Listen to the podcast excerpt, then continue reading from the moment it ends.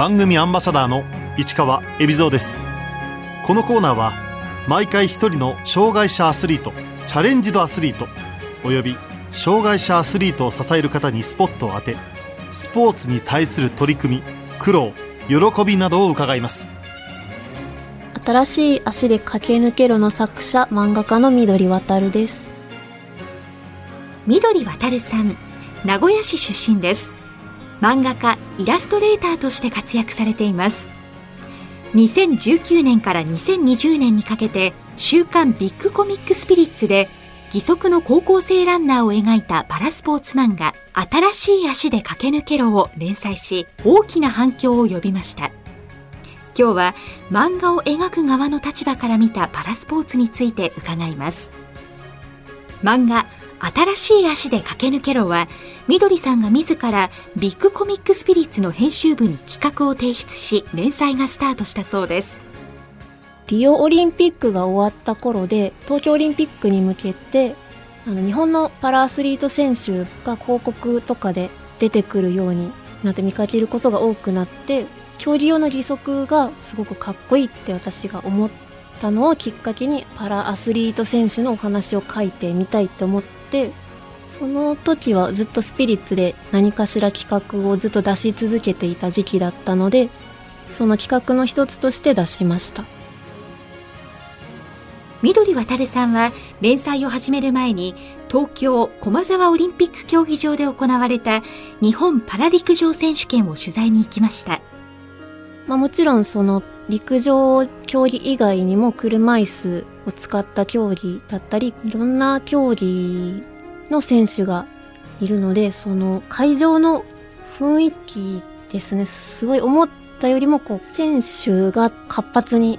いろんなところで動いてるっていうのが印象でした。私は最初にあの義足のパラアスリート選手で山本篤選手を見てかっこいいって思って企画を考え始めたんですけどぱりこう淳選手って会場にいても他の選手より一回り体が大きく見えるっていうかこう走っている姿とかフォームもちょっと一味違うっていう感じがして義足なのに人の体ってこんなに筋肉つくことができるんだなっていう感じでした。企画の発端となったリオパラリンピック銀メダリスト山本篤選手にはいろいろと参考になる話も聞かせてもらいました。個別で取材などはいさせていただきました。普段の練習方法などをお伺いしてあの練習のメニュー内容だったりかなり細かく教えていただきました。山本選手も生身の肉体と義足が一体となるよう努力を重ねている一人です。結構思った通りこうストイックな方っていう印象でした。かっこいいですけどこわもてな感じがするじゃないですか で、そのイメージ通り自分にも人にもこう厳しいっていうのがこうインタビューとか取材をした中で私が受けた印象でした。その他、パラ陸上とスノーボードで夏と冬パラリンピック出場を目指す小須田潤太選手。当時まだ10代だった吉田和重選手、池田幹夫選手などパラ陸上界の注目選手にも取材しました。吉田選手は私がこう取材していた頃はあのまだ高校生で漫画の主人公も高校生なのでパラ陸上ってこう学生も社会人も交えて競っていくっていう中で高校生の吉田くんこう素直な感じとかは印象に残りました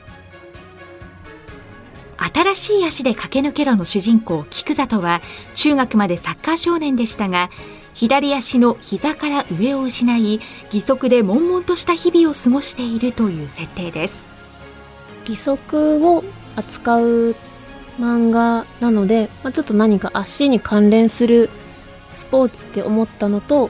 あと取材をしていく中であの小須田選手が学生時代とかはサッカーをされていたっていうお話を聞いたので、まあ、そういうのもあってサッカーを選びました。そんな菊里は義肢装具士の千鳥に出会ったことをきっかけに競技用の義足を知り陸上部に入ってパラ陸上を始めます。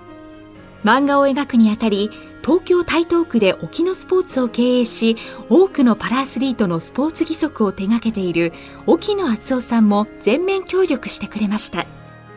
漫画の中に出てくる工房なんかはもう沖野スポーツさんをほぼまんま書かせていただいています。街中にポツンってこんなところで義手を作っているんだっていうような工房ですね。沖野さんの第一印象はすごく気さくな方で、あの、漫画がお好きということもあって、積極的にいろんなことを教えてくださいました。沖野さんの工房には漫画のヒントになりそうな要素がたくさんありました。中でも、みどりさんが興味を惹かれたものは、実際に選手があのソケットっていう競技用の板バネと自分の足をつなぐ部分そのソケットが自分の生身の足にフィットしないと義足で歩いてもうまく歩けなかったり痛かったりするんですけどそのソケットを新しく作り変える工程を見せてもらったりなどしました。漫画では義肢装具士の千鳥がかつて味わった挫折体験も描かれています。あるパラリンピック日本代表選手にスポーツ義足を作ったところたくさんダメ出しを受けたという話ですが駆け出しの頃の沖野さんの体験を参考にさせてもらったそうです。千鳥の挫折は沖野さんが、えっと、山本篤選手のソケットを担当して作られてで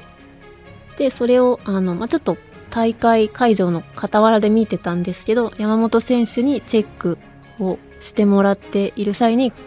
かなりこう厳しくここがこのソケットの縁が汚いとかダメ出しをされているのを見て参考にさせていただきました。山本篤選手も騎士装具士の資格を持たれているのであのかなりチェックする目は厳しいのでなんか大変だなって思いました。義足のランナーたちの躍動感あふれる絵もこの漫画の大きな魅力です。板バネの書いてて書きがいがある部分っていうのは私は結構質感近くで見るとこうカーボンが層になっているのでその質感だったりあとは選手一人一人切断された足の長さが違ったりするのでそのキャラクター一人一人にフィットしたバランスを取るっていうことを気をつけて書きました。新しい足で駆け抜けろを描くにあたって最も力を入れたシーンは走っているシーンですね。義足で走るからこその力強さっていうのがあの伝わればいいなと思って書きました。競技場では義足をあらわにして走っている主人公の菊里しかし普段の生活では義足を隠しています父親に普段の生活ではあまり義足をオープンにして走るなと注意されるというシーンもあえて描きました。私が取材した選手はあまりそういう感覚っていうのはない方が多かったのでただ必ずしも理解してくれる人ばかりじゃないっていう、ま壁の一つとして描きました。漫画の中ではできるだけ自然には描きたかったですね。漫画の中で菊里の義足に対してかっこいい見せて見せてと菊里の周りに集まってくる女子生徒たちもいればつい気を使ってしまう同級生も描いています。義足に対する周りの例えば菊里の学校の生徒たちの反応でもう本当にそのキャラクターごとにどういうふうに菊里の義足に興味を持って接するかっていうのを、まあ、一番自然な形で書いていきました。読者の反応で特に印象的だったのは五体不満足の著者乙武弘忠さんの一言だったそうです。これは乙武さんと以前対談をさせていただいた中でいただいた言葉なんですけど障害者スポーツがスポコンものの漫画としてこう雑誌で連載される時代になったんだなっておっしゃられていました。一般の読者からもたくさん感想をいただきました。読者さんからの感想ではパラスポーツに興味を持っていたけど取っかかりがちょっと見つからなかった方などがこの漫画を通してちょっと詳しくなれたとか興味を持ったっていう感想が多かったですねそのパラスポーツというものに。パラアスリートたちからの反応はおおむね好評でしたが参考になる意見もいただきました距離用義足の扱いについてちょっとまあ乱暴に扱うキャラクターがいたんですけど競技用の義足の板バネの部分ってこう何十万もする高価なものなのですごく大事に扱っているのでこういうふうには使わないんじゃないかなっていうのは意見としていただいて単行本にする際に書き直したりはしました。みどりさんの中でも意識の変化があったそうです。私が取材した選手たちはあまりそういう苦労を感じさせない自然体な方が多かったですね。私の中にもこう障害を負われた方の接し方って何かこう気を使わないといけないっていう気持ちがどうしてもあったんですけど選手たちってみんなすごくあっけらかんとした方が多くてもしかしたら逆になんか気を使ってくださってるのかもしれないとは思います。みどりさんがパラアスリートを取材すればするほど、これは描かないといけないなと思ったことは。競う相手がいることで伸びていくっていうのは大会をこう追いかけていく中ですごく感じていて菊里と同じ義足の競技のクラス分けがあるんですけど T63 クラスっていう片足の大腿義足の人が参加できる競技は、えっともうトップに山本篤選手っていう王者がいるので、やっぱり皆さんそこに向かってこう目指すところがあるから大会を頑張っていけると思いました。リオパラリンピック銀メダリスト山本篤選手のようなスターがいることで同じクラスの選手が刺激を受け全体のレベルが上がるまさに通常のスポーツと同じ部分を描こうと心がけました。もう一つみどりさんが描かなければいけないと思ったことは？でもう一つ T64 っていう膝下からの義足片足義足のクラスの競技を見ていても結構年の近い選手が接戦していて大会に行くたびに23人ぐらいの年の近い選手で競い合ってる。のを見てどんどんあのタイムを皆さん伸ばしていってる姿を見てやっ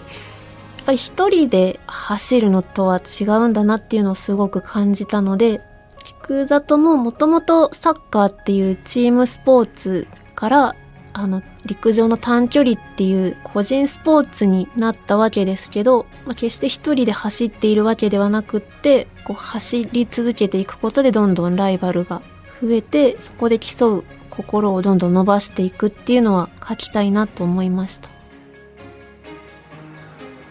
義足で走るシーンは躍動感のある絵が描かれていますが特に注意したところは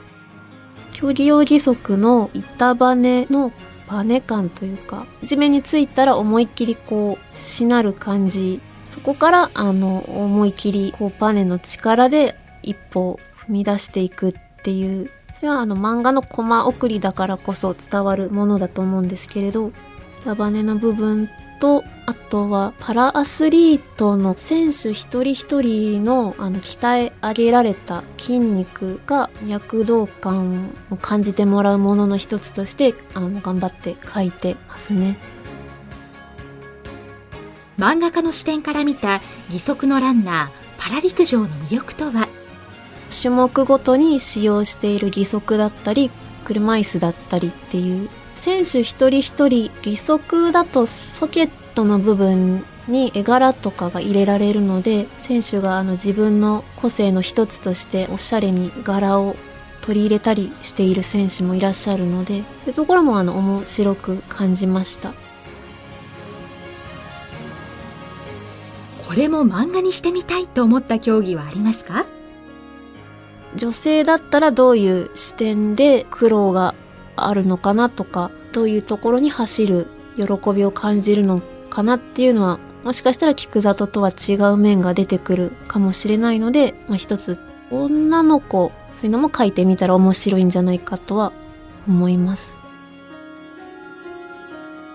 2019年から連載がスタート。